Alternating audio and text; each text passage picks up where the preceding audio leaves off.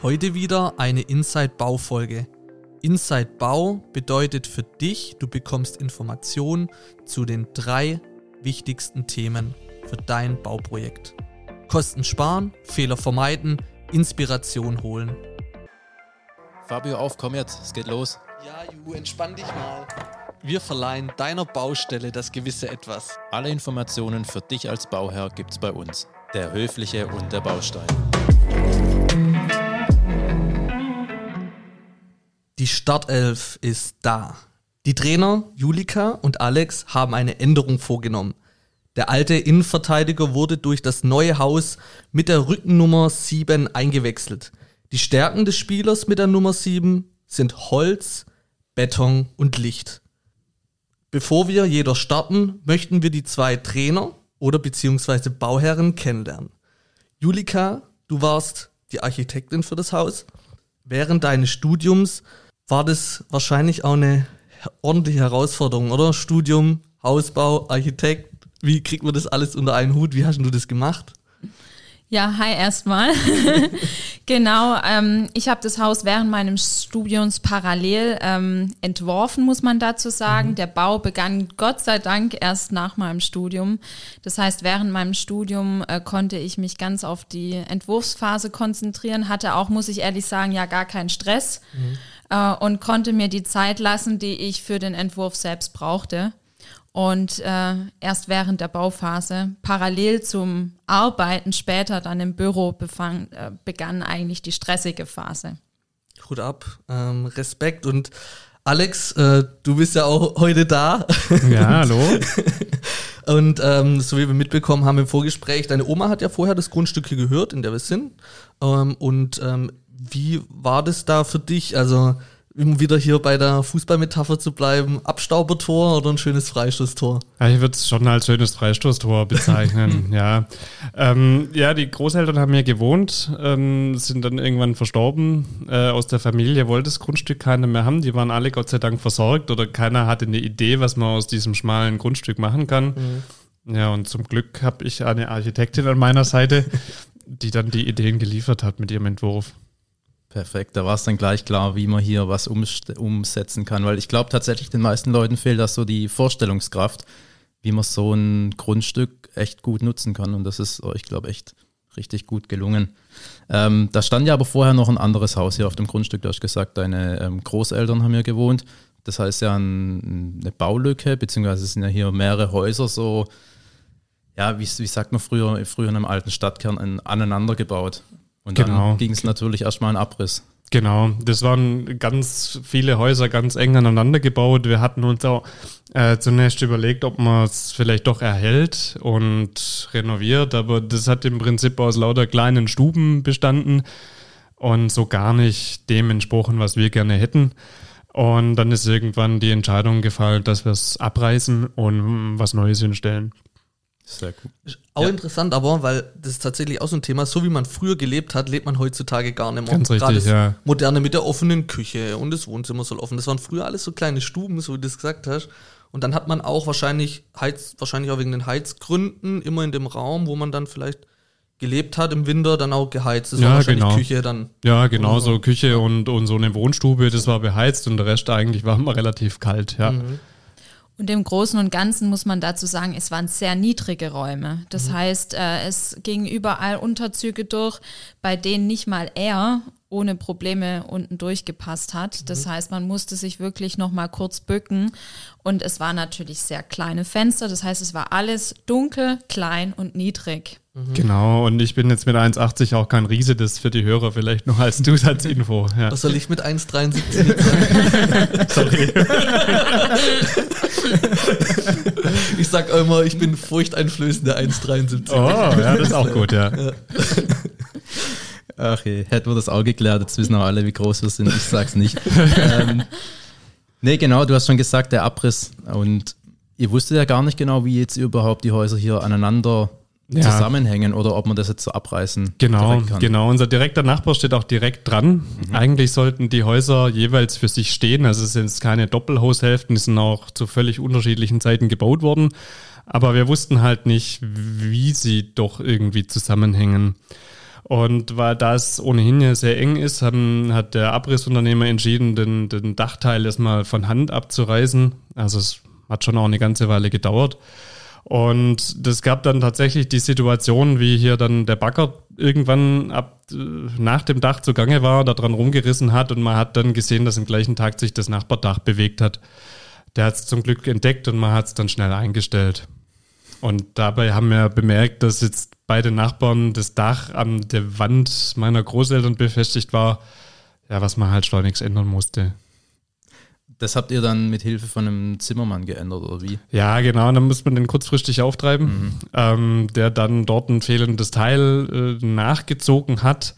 Äh, währenddessen sind halt hier die, die Bauarbeiten mal stillgestanden, hat Gott sei Dank innerhalb von einer guten Woche war das dann geklärt, aber es war schon eine nervenaufreibende Zeit, auf jeden wie, Fall. Wie gehst du am Alltag damit um? Ja, das war, ähm, ich hatte tatsächlich bei der Arbeit immer mein Handy neben mir liegen und immer gehofft, bitte klingel nicht, ähm, bitte keine, keine Schadensmeldung, Haus vom Nachbar steht nicht mehr. Äh, kam Gott sei Dank nicht. Ähm, ich habe mich dann sehr gefreut, als es dann abgerissen war, als ich dann ein Bild geschickt bekommen habe, so, ah, das Haus steht nicht mehr und ich habe auf dem Bild gesehen, das Nachbarhaus steht aber noch. Mhm. Das war ein sehr schönes Gefühl mhm. tatsächlich. Kann ich nachvollziehen, ja. Ja, ja, auf jeden Fall. Also es war auch insgesamt gesehen wahrscheinlich die nervenaufreibendste Zeit, die rund drei Wochen, die der Abriss gedauert hat.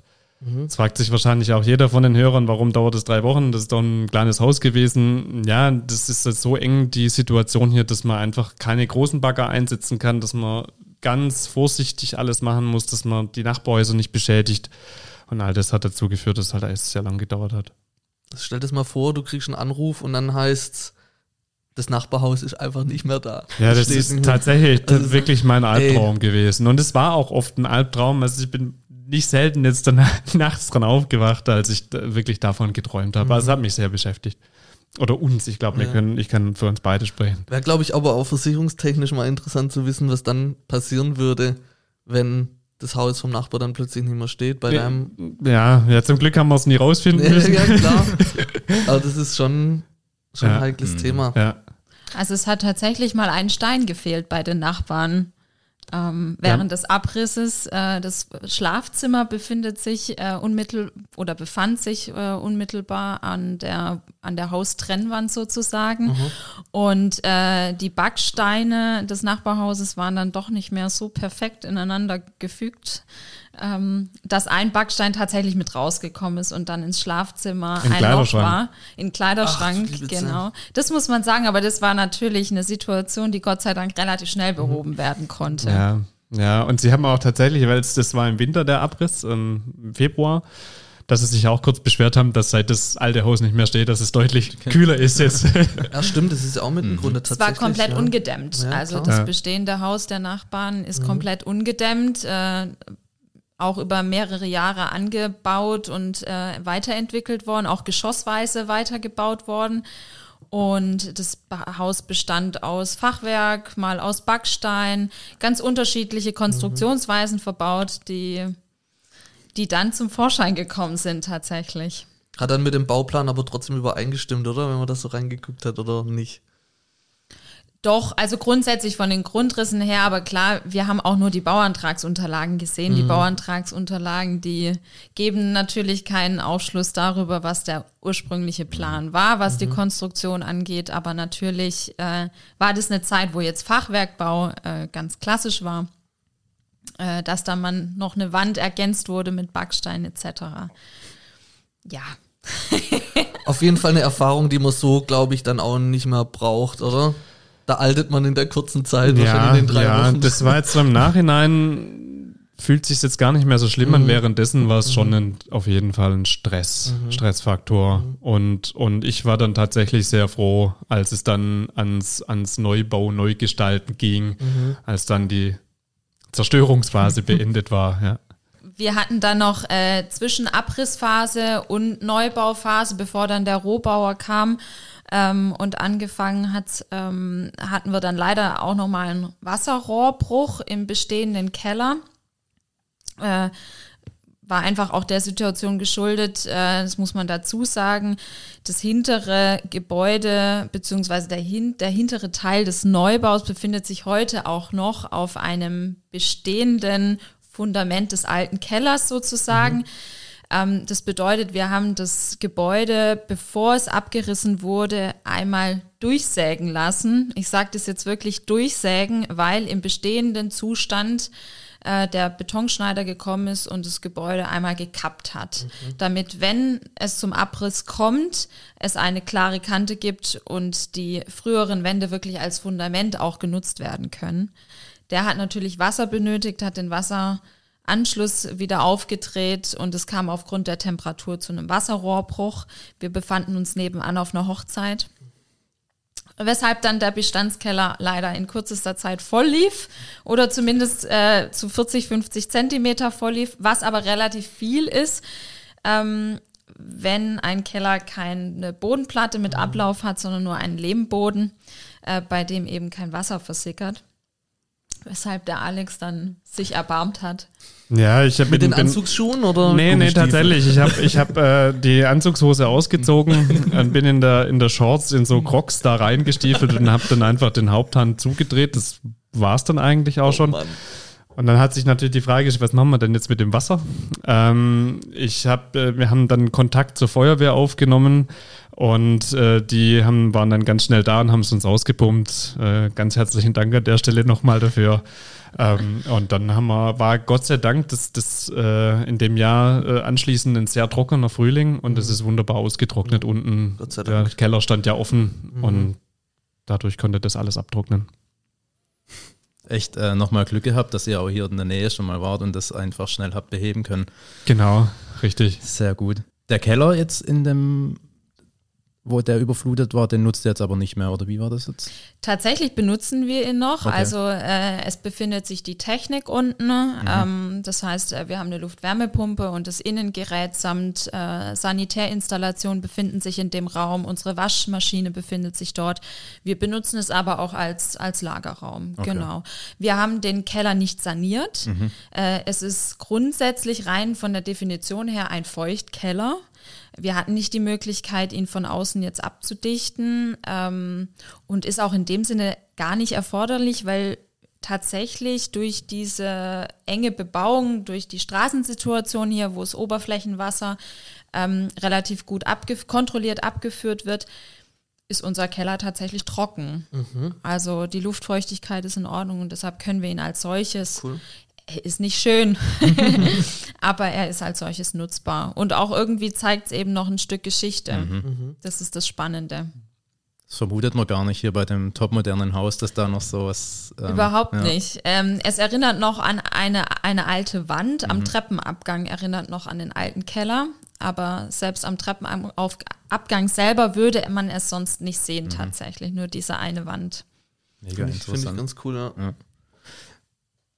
Wusstest du denn schon immer, wie das Haus hier aussehen sollte? Das habe ich mich schon, also das ist so eine Frage, die ich mir eigentlich direkt eingefallen ist, weil du als Architektin hattest du direkt einen Blick dafür und wusstest, okay, das ist mein Traumhaus und so soll das hier drin aussehen.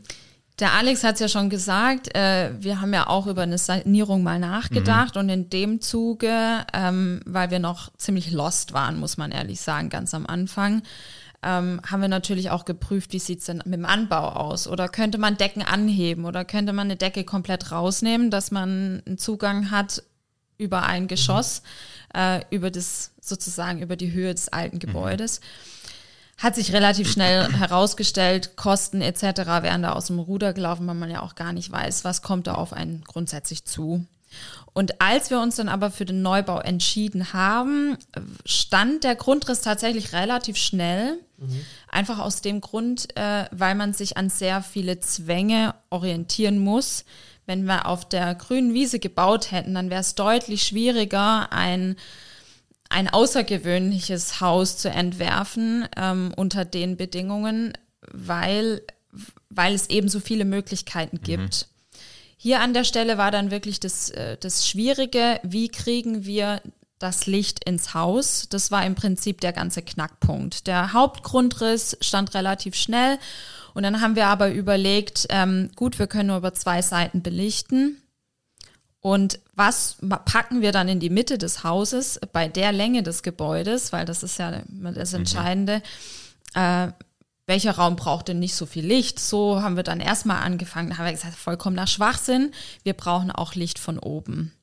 Und wenn das Licht von oben kommt, dann muss das auch der Mittelpunkt des Hauses werden, das Herz des Hauses. Und deshalb ist dort jetzt heute auch der Essbereich, der im Prinzip der Raum ist, wenn Freunde da ist, wenn Familie da ist oder wir auch nur zu dritt, ähm, der eben der belebte und der viel genutzte Raum ist. Genau. Du, also ich weiß jetzt nicht, ob das mir jetzt zu früh kommt, weil, weil ich jetzt hier durchgelaufen bin, mhm. aber du hast es gerade perfekt beschrieben. Mhm.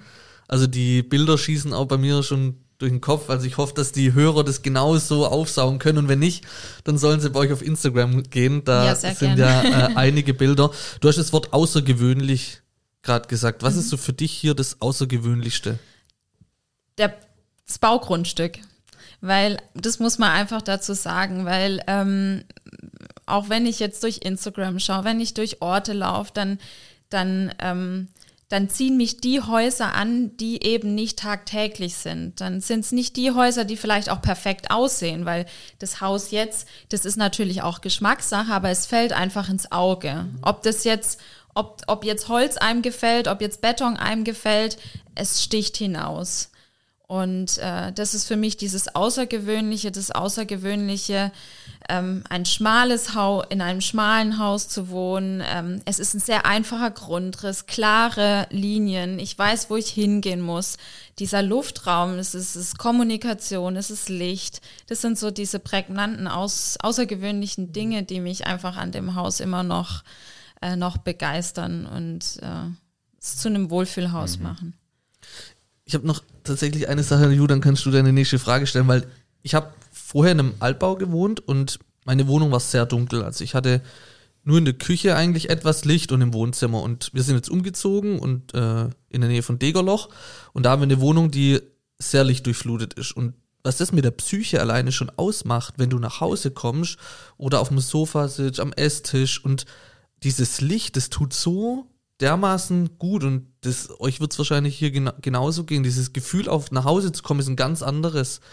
Ähm, das wird wahrscheinlich hier, ich, also ich habe es gemerkt, als ich hier reingelaufen bin, das ist ein ganz anderes warmes Gefühl man hat.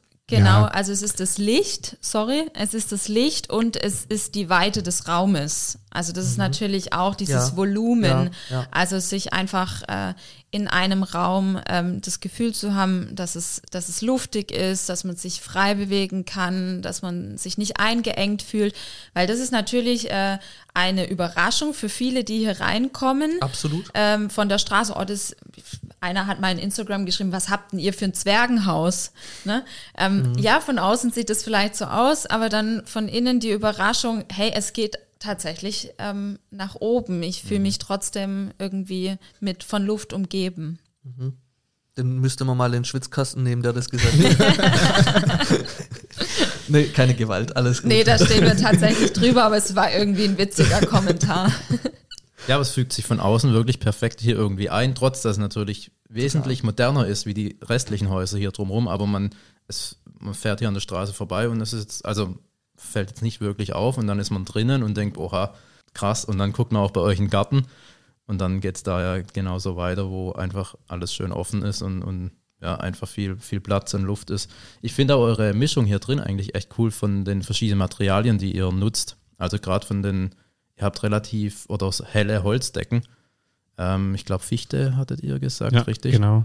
Und die habt ihr dann auch nochmal selber alle bearbeitet, auch hier oben jetzt im, im, Dachgeschoss? Da nicht, genau. Die sind so tatsächlich gekommen, die sind lasiert, so mhm. aus dem Werk, direkt hier eingebaut worden. Und äh, die, die anderen Decken im, im Erdgeschoss und im ersten Obergeschoss sind tatsächlich von uns behandelt worden im eingebauten Zustand, das heißt über Kopf. Wir haben uns da an dieser skandinavischen Vorgehensweise orientiert. Das ist da häufig, wird das auch bei Holzböden so gemacht, dass man das zunächst äh, laugt mit so einer Nadelholzlauge und dann anschließend äh, mit einer weiß pigmentierten Seife seift. Und dann bekommt man einen schönen hellen Ton, verliert aber nicht jetzt die Holzwirkung. Also die Maserung oder auch die die Astlöcher und alles ist weiterhin sichtbar, es ist aber insgesamt einfach hell und dunkelt auch nicht nach oder kaum nach. Wir persönlich, wir wohnen jetzt, äh, über vier Jahre drin, wir haben es jetzt nicht wahrgenommen, dass es nachgedunkelt wäre. Mhm. Richtig, richtig cool. Ähm, Habe ich so vorher auch noch nicht ähm, gesehen gehabt. Und ich, ich finde es auch interessant, dass man das im, im, im ähm, wie sagt man, verlegten Zustand genau. oder verbauten mhm. Zustand dann eben erst genau. bearbeitet. Ja. ja, hat den Grund, dass die, die, das von der Logistik her, äh, die, die Decken kommen an die Baustellen, werden sofort eingebaut. Da hat man gar keine Zeit, die noch auseinanderzulegen und erstmal zu laugen und dann mhm. zu seifen. Das heißt, es ist da eine ziemlich schweißtreibende Überkopfangelegenheit gewesen, aber jetzt heute äh, können wir drüber lachen. Im Nachhinein Zukünftig immer. sollten wir das nur noch im Winter machen. Ja, ja, war sehr heiß, als wir es gemacht haben. Man muss sich durch die Überkopfanwendung schützen. Wir haben Taucherbrillen angehabt, Hüte, Handschuhe und das im Hochsommer. Ja, aber guter, guter Punkt Winter, ne? Da haben wir ja auch schon 20 Grad, aber das ist ein anderes Thema. Ja, ja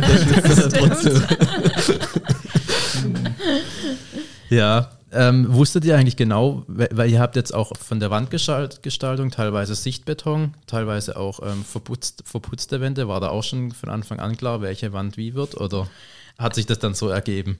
Also tatsächlich dieses Grundprinzip von der Wandgestaltung ist eigentlich das, dass wir sagen, alle Außenwand, Innenseiten müssen hell sein. Deshalb weiß. Ähm, einfach um das Gebäude nicht noch mehr in die Mitte, in die Raummitte zu drängen, als es die aufgrund dieser Breite des Hauses schon ist. Und deshalb haben wir gesagt, die, die Wände, die sich in der Mitte befinden, beziehungsweise alle Möbel auch, die sich in der Mitte des Hauses befinden, bekommen ein Material oder eine Farbe und alle Möbel an den Außenwänden werden weiß gestaltet. Die Betonwand, ja, die wollte ich unbedingt tatsächlich. Also ähm, ich liebe Holz, ich komme aus einem Büro, ähm, wir schreiben Holzbau sehr groß, äh, wir bauen sehr viel mit Holz, stehen da komplett dahinter. Die Haptik, die Optik ähm, von Beton finde ich aber ganz, ganz toll. Und dieser Treppen oder dieser Kern bei uns im Erdgeschoss, die Nachbarn dachten immer, es wird ein Fahrstuhl. ähm, hat sich tatsächlich angeboten, in Beton auszuführen, nicht nur aufgrund der Optik, sondern einfach auch aus der Tragkonstruktion, ähm, weil sich entlang unseres Treppenhauses eine tragende Wand befindet, die dann darüber auch perfekt abgetragen werden kann bis in den Keller. Und deshalb stand tatsächlich schon sehr, sehr, früh fest während der Abstimmung mit dem Statiker, diese Kern, dieser Mittelpunkt äh, im Eingangsbereich muss Beton werden. Genau. Und äh, wiederfinden tut sich äh, in der Küche, in den Bädern und im WC unser Sichtbetonboden. Das ist auch so ein Merkmal. Klar, wir hätten noch ähm, Parkett weiterführen können, macht man heute auch mhm. ganz oft. Ähm, wir wollten aber einfach nochmal den Charakter von Beton nochmal aufnehmen an anderer Stelle. Ist auch super pflegeleicht, sieht einfach toll aus und äh, gibt nochmal einen Kontrast zum Holz. Mhm. Sichtbetonboden ist dann so ein Sichtestrich, oder? Genau. Ist der dann eingelassen oder?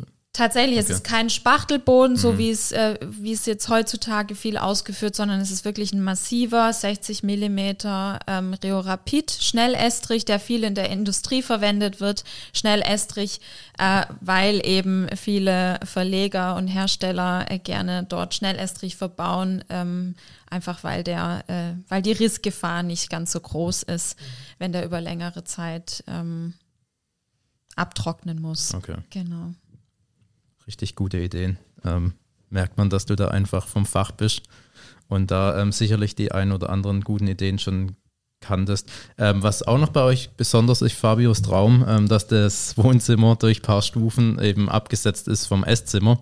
Hat sich aber auch so ergeben, einfach wegen ähm, der Lage vom Grundstück, oder? Genau, oder es ist ja eine ganz leichte Hanglage, sodass der, der vorne an der, an der Eingangstür das etwas höher als, als hinten wenn wir so ein bisschen am Hang stehen. Und von daher hat sich das so, so ergeben. Und wir wollten natürlich vom Wohnzimmer in den Garten direkt raus können. Mhm. Das alte Haus ähm, war so gestaltet, dass das Wohnzimmer wirklich ein Geschoss überm Garten saß, aufgrund mhm. dieser Hangsituation und eher der Keller, der sich darunter befand, äh, ebenerdig mit dem Garten war. Und das wollten wir natürlich nicht. Und deshalb haben wir gesagt, auch weil der Baukörper lang, schlank ist, müssen wir irgendwie dieses, diesen, diesen Schlauchcharakter aufbrechen Und das haben wir natürlich unter anderem nicht nur, ähm, nicht nur über Gestaltung an Wänden etc. gemacht, sondern auch über die Staffelung der Geschosshöhen. Mhm. War tatsächlich bei der Planungsphase auch eins meiner Ängste, so, boah, ich will nicht in dem Schlauch oder in dem Tunnel wohnen, wenn, oder dieses Gefühl haben, wenn ich da im Wohnzimmer sitze. Ähm, und da haben sie, mir, haben sie mich dann Gott sei Dank mit Renderings versorgt. Ich konnte mir es nicht so gut vorstellen. Ähm, und jetzt bin ich eigentlich ganz glücklich und denke an dieses Tunnelgefühl gar nicht. Cool, nee. Mhm. Was habt ihr vorne, vorne ähm, wenn man jetzt bei euch reinkommt, für eine Deckenhöhe? Wir beginnen tatsächlich mit 2,40 Meter. Mhm. Also es ist relativ wenig. Es war ursprünglich mit 2,45 Meter geplant. Mhm. Dann hat sich aber einfach herausgestellt beim Aufmaß nach dem Abriss, oh, der Keller ist doch ein bisschen höher als ursprünglich gedacht und entwickelt sich ähm, bis ins Wohnzimmer auf 3,04 Meter.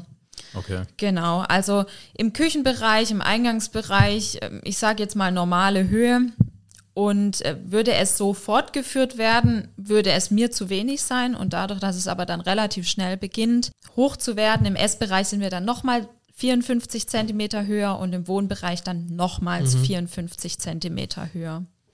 Und äh, über dem Esstisch? Das ist ja hier das, das Ja, das Maximum. ist immer die, die große Frage. Ich glaube, es sind 9,40 Meter okay. bis zum Vierst hoch. Genau. Also Wahnsinn. freie Sicht nach oben. Ja. Das ist echt gut. Und ähm, was ich auch gut finde, man, man, läuft ja dann eigentlich immer wie auf so ähm, Emporen und kann immer runter gucken. Das ist echt cool, ja. Genau. Ähm, die Einweihungsfeier, die äh, fand äh, Silvester 2018 auf 2019 statt und es war tatsächlich wirklich äh, super cool, weil ähm, ich kenne das noch früher von der Zeit, man hat eine Party gehabt, die hat sich entweder in der Küche mhm. oder äh, vielleicht im Wohnzimmer aufgehalten. Und bei uns war es tatsächlich im ganzen Haus waren die Leute verteilt. Die Ella nennt es ihre Brücke, also es ist im Prinzip der Weg zu ihrem Zimmer. Brücke, weil es eben auf der einen Seite ist der Luftraum, auf der anderen Seite ist die Treppe. Mhm dort standen Leute, haben nach unten geguckt und haben gequatscht und das ist tatsächlich, äh, deshalb ist es wirklich der Mittelpunkt, kann man wirklich sagen.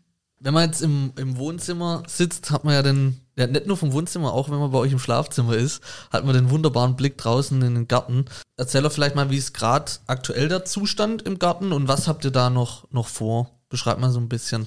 Ja, der aktuelle Zustand, also, oder wir sagen mal so, es geht immer was im Garten. ähm, jetzt sind wir aber ganz zufrieden. Er ist auf jeden Fall angelegt. Wir haben, wir haben eine große Rasenfläche. Wir haben auch ein Beet noch angelegt.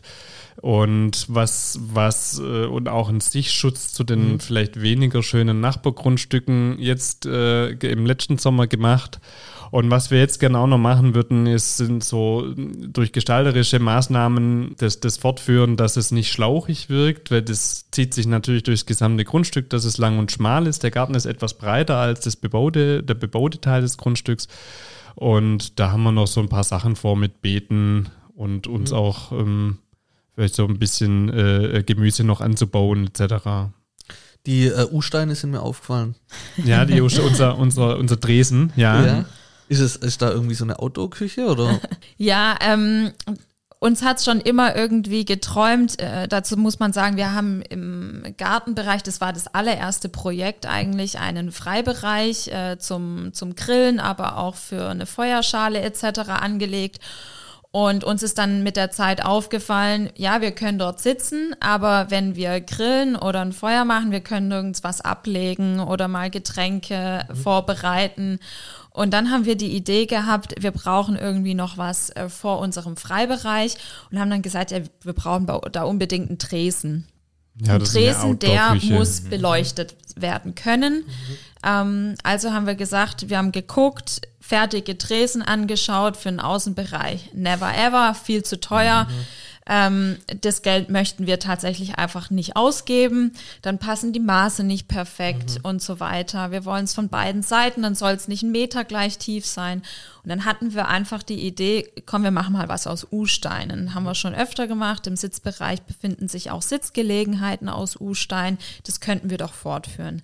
Aber nur die U-Steine gefallen uns nicht, die sind dann zu, äh, zu, ja, zu klobig und dann sieht man die Fugen überall.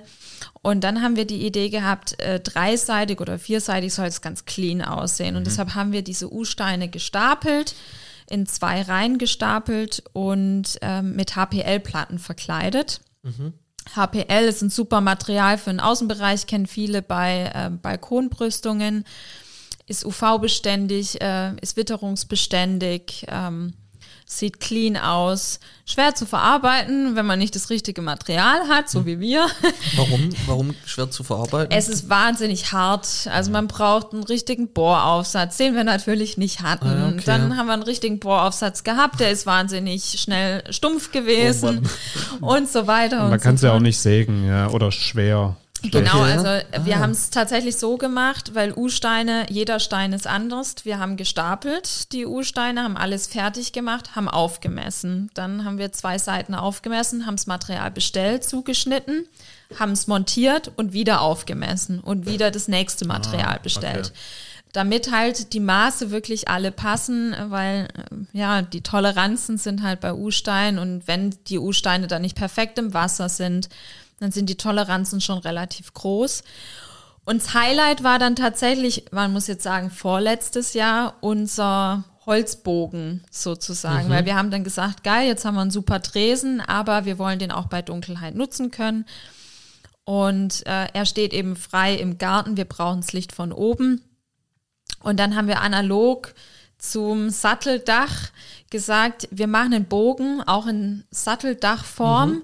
Wir haben es asymmetrisch gemacht, einfach weil es äh, weil's mit der Lampenaufteilung besser gepasst hat als ein klassisches Satteldach. Ja, und natürlich, man hätte ein Rechteck machen können, steift sich aber nicht so gut aus. Also haben wir uns für das Satteldach oder asymmetrische Satteldach entschieden und haben dort eben Installationen versteckt und äh, ja, mit dem Bo an den Bogen dann noch die Pendelleuchten montiert. Genau, und so können wir jetzt den Tresen äh, bei Licht und Dunkelheit nutzen. Das ist halt ein Eyecatcher einfach im Garten noch. Sieht richtig gut aus, doch. Und auch sehr gute Idee. Habt ihr die U-Steine auch irgendwie miteinander verbunden oder halten die dann so? Die halten tatsächlich Okay. so. Da wiegt einer so etwa 90 Kilo, weshalb es auch nicht so riesig großen Spaß macht, die, die äh, rumzuheben. Aber bei den, bei den ersten Reihen, da haben wir tatsächlich die U-Steine teilweise ähm, mit dem Flachstahl verbunden. Ah, stimmt, ja. Genau, weil wir die Angst hatten, dass es nach hinten kippt. Ja. Genau. Aber ansonsten durch, die, durch das Eigengewicht von denen ist das natürlich super stabil. Also Man wir werden jetzt jahrzehntelang keine U-Steine mehr schleppen. Nee, nee, sie sind nicht nur schwer, auch sonst unhandlich, ja.